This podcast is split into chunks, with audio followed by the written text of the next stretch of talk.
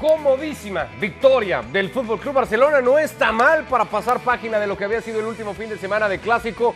Gana sus siguientes dos partidos, marca siete goles, no recibe y se ha visto realmente bien el Barça Mario. Eh, cómoda victoria, ¿no? ¿no? ¿no? sé si más cómoda de lo que hubiéramos esperado hoy contra el Atlético. Eh, redonda la actuación, aparte los cambios funcionan. Eh, hasta de central metió y cambió a todos los jugadores. La verdad que el rival eh, en verdad deja mucho que desear. Eh, ninguna pelota, quiero decirte, quiero contar cuántos tiros a gol. Creo que hubo un gol, un tiro a gol en todo el partido. ¿eh? Sí, casi reconocible el equipo de Ernesto Valverde. En la noche de Dembélé es el gran protagonista, el francés marcaba el primero, asistiría a los siguientes tres. Esta para Sergi Roberto un recorrido larguísimo del lateral, tiene fortuna en el remate que se desvía y deja fuera de acción a Unai Simón, pero Sergio Roberto se incorporaba muy bien para recibir del francés. El Barça antes de los 20 estaba ganándolo 2 a 0, man. Y luego esto de Lewandowski, que es una joya auténticamente. La recepción de espaldas de este polaco es extraordinaria. El gesto es de un crack. Esto es un golazo. Al margen y aparte contra quien sea, ¿eh? Un golazo. Gol 2 en liga para Lewandowski. Durísimo golpe el que se llevó Gaby. Lo obligó a dejar el partido. No se marcó ni falta, por cierto, en la jugada. Que sí en su lugar. Y luego un, primer tiempo que ya había terminado relajado. En un segundo en el que pasaron realmente poquitas cosas. Esto de lo más trascendental. Sergi y Roberto. Y en el rechace, Pedri estiraba la pierna y por poco lo metía Dembélé para volver a probar Unai Simón en el fondo. Bueno, Dembélé hoy, por ejemplo si no tenía mucha confianza, hoy la tienen. Si hoy hace diagonales, hoy las hizo mejor. Hoy le salió todo. Hoy puso balones. Este Ansu Fati pues, hoy se pudo ver vestido también de gloria. Esta diagonal de Ferran, ahorita no le salió, pero la otra fue un poema. Lo que es una diagonal de un centro delantero, lo hace Ferran así. La otra le salió perfectamente. Esta. Es esta. Eso es un poema una calca casi de jugadas, el pase preciso de Dembélé, dándole tiempo al compañero, al movimiento que le marca, al espacio, para que Ferran definiera 4 a 0 el Fútbol Club Barcelona ante un Atlético que no generaba nada y que no generó nada hasta que Ter Stegen se complicó solo, por poco regalaba esta, un par de ocasiones, ni siquiera esta pudo terminar en gol. 4 a 0 el Fútbol Club Barcelona que llega así a 28 puntos y se pone o se mantiene a solamente 3 del Real Madrid. Los números de un partido que yo insisto en eso, Barak, se esperaba mucho más parejo. No es que sorprenda la victoria del Barça, sí lo hace lo fácil que ha sido el trámite hoy ante el equipo de Valverde. De acuerdo. Sí, antes que nada, mi solidaridad con todos aquellos que en el Fantasy no hayan puesto a Dembélé o que lo hayan tenido y pensado ponerlo en capitán y arrepentido a la última hora, porque realmente la deben de estar pasando muy mal y, seguro que eso les arruinó el domingo. Pero lo del Athletic Club sí es, es un tema que no es la primera vez, ¿eh? es, es, difícil, pero en ciertos contextos eh, el Athletic Club, así como es capaz de demostrar lo que siempre se le presume, que es garra, que es entrega, hay tardes en las que si está lejos de, Bilbao y, en una, sobre todo en competencia liga, desconecta, ¿no? Desconecta y, y una cosa es que esté en inferioridad manifiesta y obvia, línea por línea, ante su rival, y eso ya lo sabíamos, y otra que no le haya buscado las cosquillas al Barcelona. Hemos visto en el Camp Nou a mucho peores equipos que el Athletic Club, hombre por hombre, perder con mucha más dignidad. Sí, me dejaba una reflexión también el partido Barak y la pongo en la mesa. Si esta vuelve a ser una liga con tanta diferencia entre el Madrid, el Barça y luego el resto, sobre todo por la que veníamos del año pasado, en donde la Real se asomó, el Rayo se asomó, el Betis se asomó, eh, el Sevilla peleó hasta el final, porque veo el calendario y lo fácil que el Madrid y que el Barça han resuelto sus partidos contra rivales sí. teóricamente directos, no sé si, si marcan la enorme diferencia que vamos a tener este año entre estos dos y el resto. Yo creo que sí, yo creo que sí, y es un tema para la Liga Española, porque, porque observas otras ligas donde ciertamente hay dos o tres equipos dominantes, pero que en cuanto se relajan, hay otros que, pueden atacar, ¿no? Es decir, en, en Italia los mejores equipos eh, han sido en los últimos años Inter y, y Milan. Eh, la Juventus eh, ya no se cuenta con ella, pero, pero, sabes que está ahí porque por algo ganó eh, nueve títulos seguidos. El Napoli está ahí para aprovechar cualquier descalabro y, mira cómo está el equipo ahora mismo Spalletti.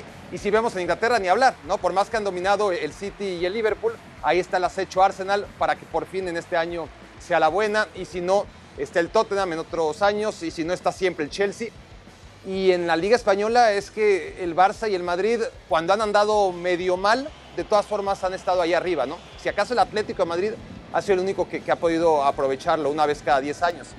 Pero sí, hay, una gran diferencia, una diferencia insalvable entre el Barça y el Madrid, después el Atlético y después el que sigue del Atlético, ¿no? Es, es un tema porque los equipos más capacitados y, que mejor defienden el nombre del fútbol español en Europa, como es Sevilla, como es Villarreal, eh, el Athletic Club no tanto, pero sí en, eh, en términos coperos, a la larga, en, la, las 38 jornadas, quedan muy descolgados, siempre.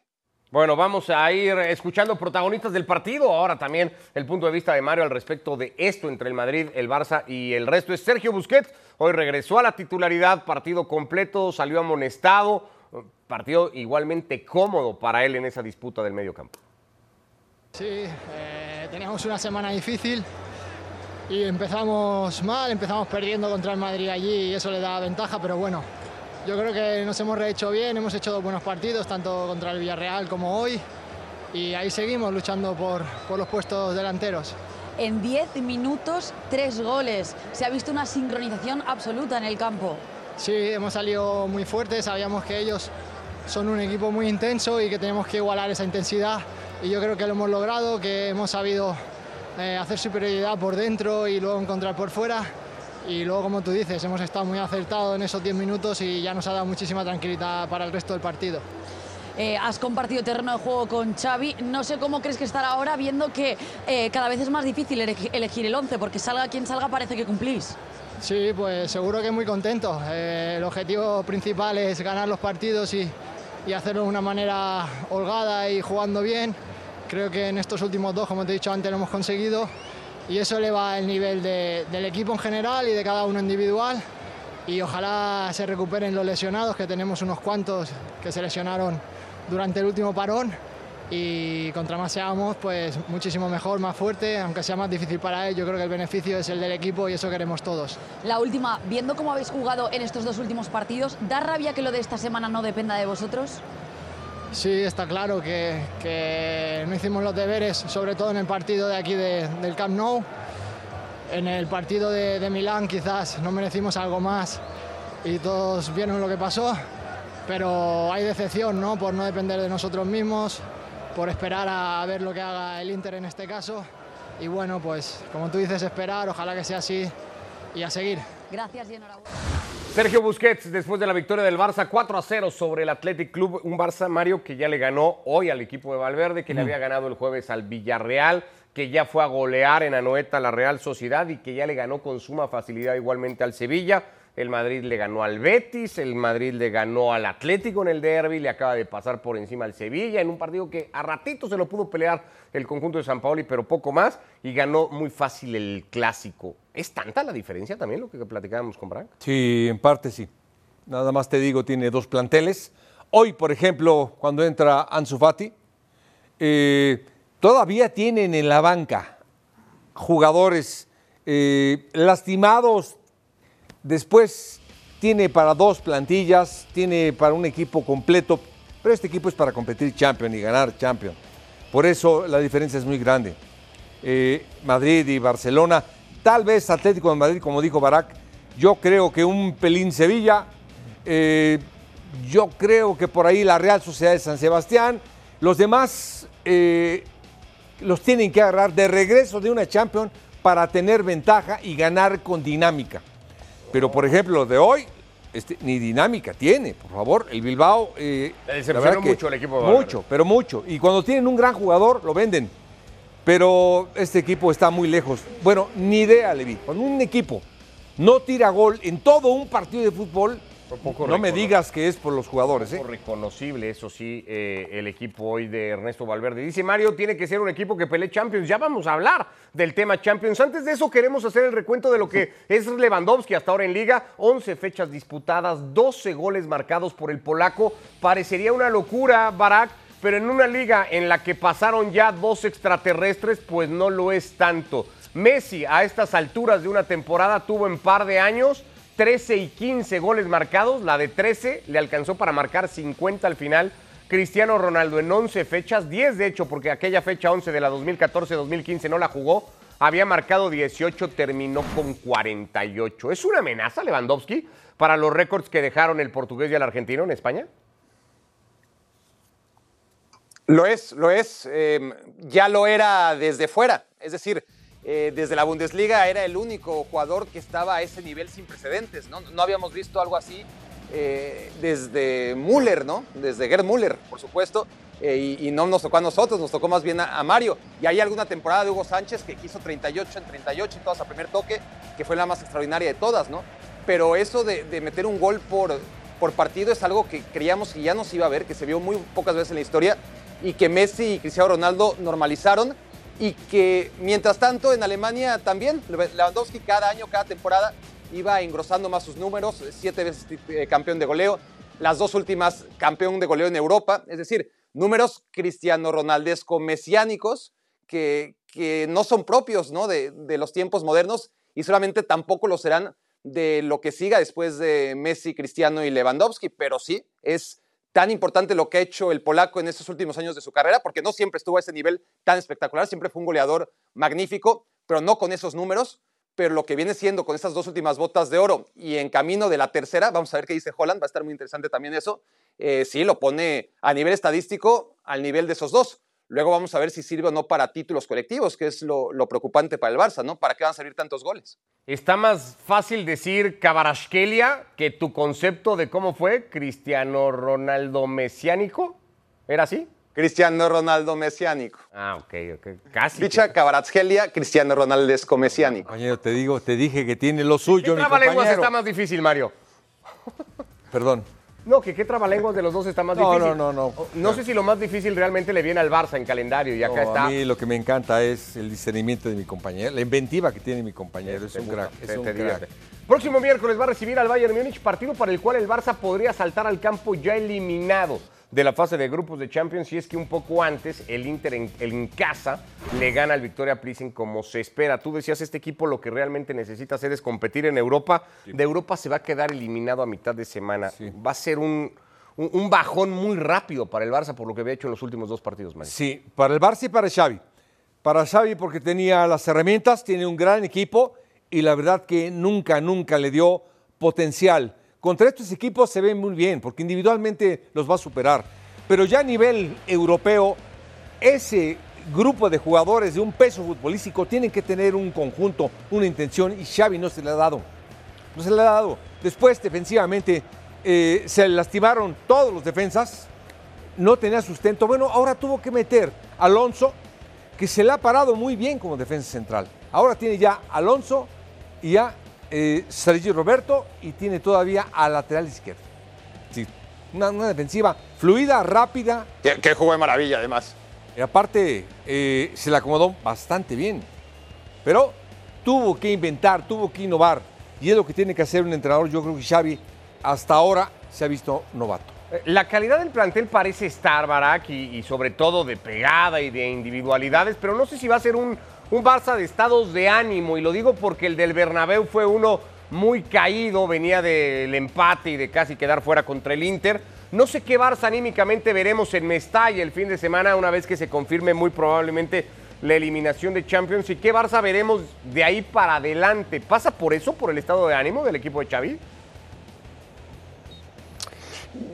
Todo, todo pasa por el estado de ánimo. Eh, nuestros días, desde que nos levantamos, son buenos o malos dependiendo de nuestro estado de ánimo, ¿no? Y está claro eso que, tiene que afectar.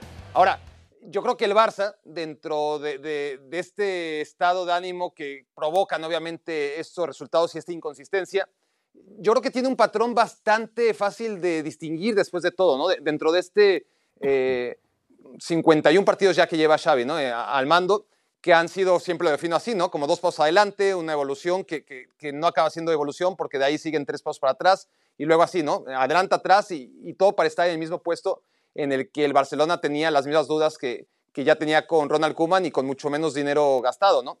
El tema y el patrón que yo observo, Ricardo y Mario, es que el Barcelona, y, va de la mano con lo que comenta Mario ¿eh? perfectamente, el Barcelona cuando se encuentra contra equipos nivel A, y, y, estos en la temporada han sido el Bayern Múnich y el Real Madrid y el Inter de Milán, no le alcanza, no le alcanza Contra equipos de nivel B. y esos son Villarreal y Athletic Club, por ejemplo, sobra. Y contra equipos de nivel C, sufre, ¿no? A, a aquellos que, que están. Barak, perdón, eh, es que está en conferencia de prensa Xavi Hernández, el técnico del Barça. Eh. Eh, no, con Gemma Soler, perdón. sí. Ah, Vamos Adelante. a escuchar a Xavi. Con. En ataque, eh, Robert también, la línea defensiva muy alta y muy buena. Bien, partido completo, sí.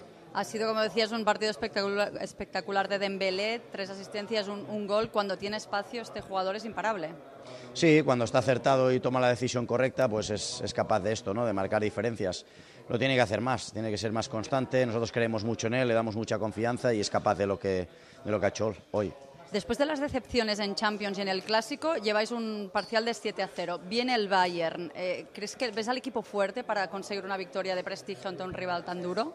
Bueno, pues lo intentaremos, lo intenta- intentaremos competir, ya le competimos muy bien en, en Múnich, eh, creo que merecimos mucho más, pero saldamos la- el partido con una derrota 2-0, ¿no? Así que hay que competir, intentaremos competir de la misma manera que estos dos últimos partidos y que la victoria se quede, se quede en casa. Y a la última, Gaby, Sergi Roberto, eh, eh, ¿hay preocupación? Bueno, Gaby parece que no es nada, es solo un golpe en el abductor y luego el golpe que se ha llevado en la cabeza. De Sergi creo que puede ser más, más importante, pero veremos mañana. Gracias, Xavi, Gracias. suerte. Gracias a Gemma Soler y por supuesto a Xavi Hernández, que se ha detenido en los micrófonos de ESPN. Perdón, Barak, eh, para cerrar la idea que estabas diciendo y, re- y- y ligarla, ¿no? Porque tú decías, sí. ante los equipos A no compiten. No, no- hay bronca, miércoles- Xavi, interrúmpeme. Tiene el miércoles un equipo A por delante. Sí, sí. y- interrúmpeme cuando quieras, Xavi, no hay, no hay problema. ¿eh? Adelante, te cedo mi micrófono con gusto. Es verdad, no, ya, ya había terminado y se entendió la idea, ¿no? Porque es lo que hemos visto con el Barça, ¿no? Esos equipos A no le ha alcanzado, ha competido, como dice Xavi, contra el Bayern, realmente se vio bien, pero no le alcanzó. Contra el Inter, bueno, es una historia muy larga de 180 minutos en la que más allá de los matices que podamos señalar, fue superado el Barça por el Inter durante 180 minutos. Y contra los equipos B, sí es cuando más luce el Barça, ¿no? Contra equipos de cierto potencial, pero que están por debajo del Barça. Y luego hay unos equipos C que están por debajo del Villarreal y del Athletic Club, que también encerrándosele al Barça le hacen pasar dificultades. Sí. eh, ah, nada más para cerrarlo del miércoles contra el Bayern Múnich.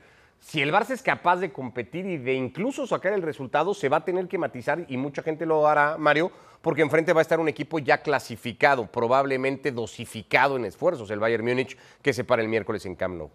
Sí, pero igual yo creo que Barça tiene que ganarlo, tiene que emplearse a fondo. Por moral más que otra cosa, No, ah, por grandeza, por grandeza, por eh, competir, por ganarle al Bayern Múnich, por su gente y por decir estamos presentes. De otra forma, eh, no, hay, no hay salida, Y el compañero. mensaje, porque podría sumarse no ganarle al Bayern a, a- a un golpe, un segundo golpe anímico de saberte fuera de, de- de Champions, eh, ¿no? Y de, y de sentirte incapaz de competir, como dice Barak, ante esos equipos. Ah, bueno, de momento a tres puntos del Real Madrid, que ayer cumplía en casa, en el Bernabéu ante el Sevilla.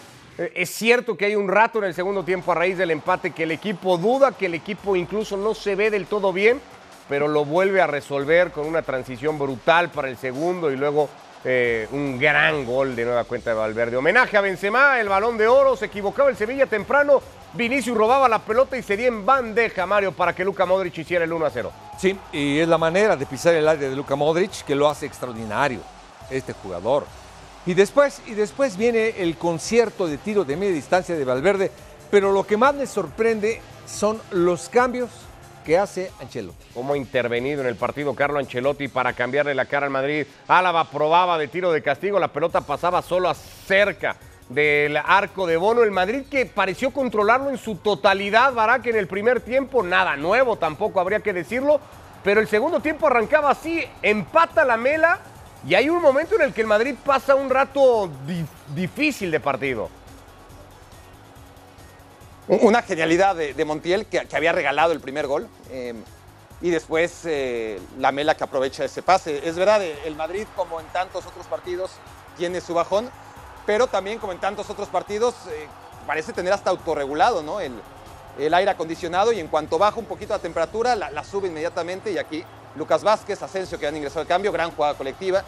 Y, y sí, el Real Madrid volvió a hacerlo. Un Real Madrid de mínimos fue mucho más que un Sevilla de máximos, ¿no? Eso en tenor a, a lo que comentábamos antes, ¿no? De, de la gran diferencia que hay entre el Madrid, el Barça y el resto. Y este es el nuevo golazo de Federico Valverde. Otra vez el uruguayo Ancelotti puede estar tranquilo, va a dirigir los años que él quiera, no va a pasar por la apuesta con el pajarito. El técnico italiano del Madrid después de la victoria 3 a 1 sobre el Sevilla. Un golpe, Fede Valverde le han dado un golpe a la pierna, le molesta un poco hoy. Tenemos que ver eh, lo que suele pasar. No sé si puede recuperar para el partido de, de martes, como creo que no va a recuperar Karim por el partido de mart- martes. Creo que Karim volverá domingo. A esperamos un poco con, con Valverde, esperamos un poco. El balón de oro ya ah, lo tiene Karim. eh, vamos a ver el próximo año si podemos eh, meter algunos eh, en la nomination. Puede ser Valverde, ¿por qué no? El momento del uruguayo, sumado a aquel tuit de Tony Kroos, Valverde es uno de los tres mejores futbolistas en el mundo, decía el alemán. He aprendido del maestro, le contestaba Valverde en un cruce de piropos de uno y de otro. Máximos goleadores del Real Madrid a esta altura de la temporada, Valverde y Vinicius con siete cada uno. Benzema con un rato lesionado, ayer no tuvo minutos en el partido, tiene seis, ahí está la temporada de Valverde. No quiero tocar el partido sin hablar rápido, aunque sea de una jugada muy puntual y particular, porque es cierto que el Madrid, o bueno, no sé si es cierto o si comparten, el Madrid controla plácidamente la primera parte, Barak, pero para mí hay un penal clamoroso de Carvajal. Puede ser, eh, puede ser dentro de todo lo que se analice de ese partido que, que haya una jugada que puede establecer duda, pero hemos visto tantas veces al Real Madrid eh, superar esos problemas. Es decir, para empezar, que, que- le metan el penal a, Courtois, ¿no? Eh, si es que se hubiese marcado. Y después el Madrid tiene esa capacidad de, de autorregular, ¿no? Su, respuesta y, y cuando el rival sube, el Madrid sube y, y no creo incluso que esa jugada de la que hablas, si hubiese sido sancionada, hubiese cambiado. Sí, sí hay un tema que creo que es mucho más determinante, que es que el Madrid no perdona los errores del rival. Es decir, castiga el error del que hablábamos de Montiel, aquí está, ¿no? Eh, pierde el balón y, Vinicius hace el resto y, aún cuando no está Benzema en el campo, ya tienen todos eh, perfectamente los movimientos establecidos. Luego no vemos lo que antecede a este gol, pero fue un Rafa Mir que, que cerca del, del área de Courtois da un mal balón y en el contragolpe castiga, castiga el, el Real Madrid y acaba anotando Modric. Bueno, ese fue de hecho en el, en el tercer gol, fue en el tercer gol, aquí está, esa, la de Rafa Mir, ¿no? Eh, El Madrid no castiga, el, Real Madrid no perdona esos errores, ¿no? Dos errores, uno de Montiel y uno de Mir en particular, y no los castiga. Hay una, no sé si se acuerdan de Chouameni, muy similar, y en salida de balón regala, Sí. y lo del Sevilla se queda en una aproximación, nada más, ¿no? Esa es la gran diferencia, me parece.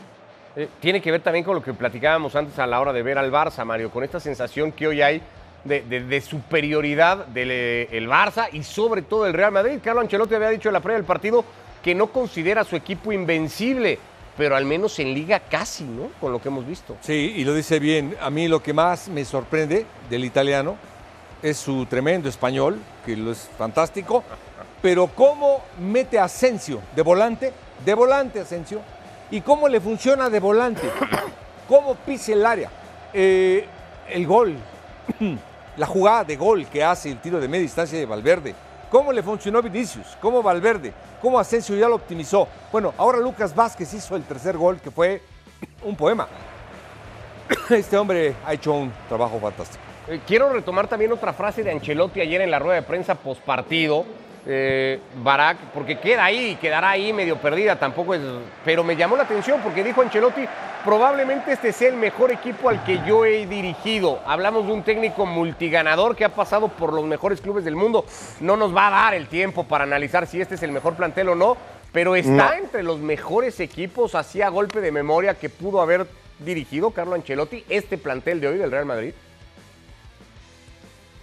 Sí, entre los mejores sí, sería baratar demasiado, ¿no? Este, pero el mejor cuando Ancelotti, hay que acordarnos de, de la alineación de aquel Milan que pierde contra el Liverpool, que iba ganando 3 a 0, y lo que, lo que tenía, ¿no? Tenía para empezar a, a Maldini, a Cafú, a Stam, eh, tenía un equipo con Pirlo, tenía adelante a Crespo con, con Shevchenko, eh, tenía en el mediocampo también además a, a Seydorf, no sé, ese equipo realmente, o sea, tú ves la, la foto inicial por ahí, ¿no? del Milan contra el Liverpool, Gattuso, Gattuso también, eh, yo creo que ese es el mejor equipo que ha dirigido Ancelotti, honestamente. Sí, está como para. Pero bueno, evidentemente eh, eh, en el marco de pues tirar. Alessandro Nesta, creo que no lo mencioné, claro. Nesta está Maldini, ¿no? Sí, sí, sí, de tirarle una flor a tu actual equipo, pero es que ha dirigido tantos buenos planteles Ancelotti un día está como para sacar once ahí y, y, ver cuál podría ser a juicio de nosotros el mejor de los que ha tenido el técnico italiano. Una jornada que ha visto, entre otras cosas, también al Atlético de Madrid, lo volvemos a repasar, Mario ir a ganar al Benito Villamarín, una cancha siempre complicada por la propuesta que tiene el equipo de Pellegrini, por lo que busca, no se alejó mucho de eso porque fue a más en el partido, porque tuvo más tiempo la pelota, porque pateó más pero enfrente estaba un equipo cada vez más efectivo como este del Cholo. No, y no sé por qué sacaron este tiro de castigo de guardado, la verdad no sé por qué. Si les gustó a la producción, ¿Te molesta no por el que peligro que causó. Una jugada de guardado. Bueno, esto de Antoine Griezmann. No sabía es que eras tan anti-Andrés. No, es que la jugada, dime, ¿qué tenía de problemática para no, sacarla? O sea, sé que no te Por gusta, favor. pero ya de ser un anti Andrés Guardado, te van a hacer fama como la mía de Chicharito. Doblete de Griezmann. No, y aparte, con la derecha ahora. No, y aparte lo de Cuña, es decir, buena recepción. No, no, no, Atlético de Madrid tiene para mí un equipazo. Equipazo. Tiene. Llegó a 23 puntos, eh, el Barça ha llegado a 28, se quedó tercero el Atlético. Nabil Fekir marcó este. El Sevilla, el Betis, quiero decir, perdón, no está en su mejor momento, pero el Atlético parece que viene levantando en un momento importantísimo, Barak, porque tiene dos partidos por delante para evitar un fracaso de quedar eliminado en fase de grupos de Champions. Sí, pero ya lo he visto. Eh, vi a un Atlético que dio muy buenas sensaciones contra el Athletic Club y que a los tres días dio un buen primer tiempo contra el Rayo y, y, se cayó en el segundo. Y hoy veo un Atlético, y nos pasa a todos, en mayor o menor medida, eh, cuyo, cuya conclusión está muy condicionada al resultado final. Es decir, el cabezazo que, se estrella de Moreno en el último minuto, eh, que hubiera sido el 2 a 2, creo que hubiera cambiado toda la lectura, ¿no? Y todo lo que se habla de la solidez del Atlético de Madrid sería otra vez vuelve a perder puntos en la fase final del partido y ya no dependió de ellos, dependió de un remate de, de, un chico que juega de lateral y que llegó solo y que no remató bien a portería y la remató al poste, ¿no? Entonces yo no lo veo tan sólido cuando depende sus victorias de, de temas que ni siquiera están en sus manos. Y así le ha pasado, sí, eso es cierto. Va a recibir al Bayer Leverkusen, ya perdió en Valle Arena, está obligado a ganar en casa contra los alemanes para írselo a jugar todo al Dodragao, donde ya definió en la edición pasada de Champions su boleto a los octavos de final. Ahí lo tendrá que ir a buscar de nueva cuenta el Atlético de Madrid. ¿Tú le ves muchos recursos al equipo del Cholo? La verdad que es un equipo bien completo. Y lo que más me gusta es cómo cubre cancha con Dobia, por ejemplo, en el medio campo, que es, que es un, para mí es uno de los jugadores más importantes. Por supuesto, el arquero, que es, un, que es fantástico. ¿Viste la que le sacó a Guardado hoy? No, hombre, pero creo que. No, aparte creo que ni, ni se despeinó. Pero bueno, así me gustó a la producción y eso lo respeto. Está bien. Pero aparte de los delanteros que tiene son fantásticos. Bueno, pues ahí va a estar el Atlético de Madrid tratando de, de, de competir como. Mira. No sé si para competir por la liga, ya la diferencia es grande, incluso a estas alturas de la temporada. Eh, pero para lo que le costó amarrar su lugar a Champions la temporada pasada, Barak, eso tendría que ser algo mucho más sencillo este año, Sí. ¿no? Para el Cholo.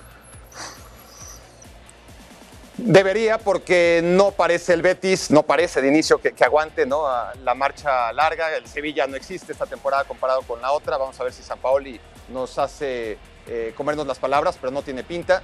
Y sí, parece que aunque sea por descarte, el Atlético de Madrid, que además tú ves su base y tiene a un portero esloveno, tiene a un defensa central montenegrino, tiene a un lateral izquierdo o central por izquierda, muy bueno, por cierto, de Mozambique. Su medio de contención es de la República Centroafricana. ¿Qué estoy diciendo con esto?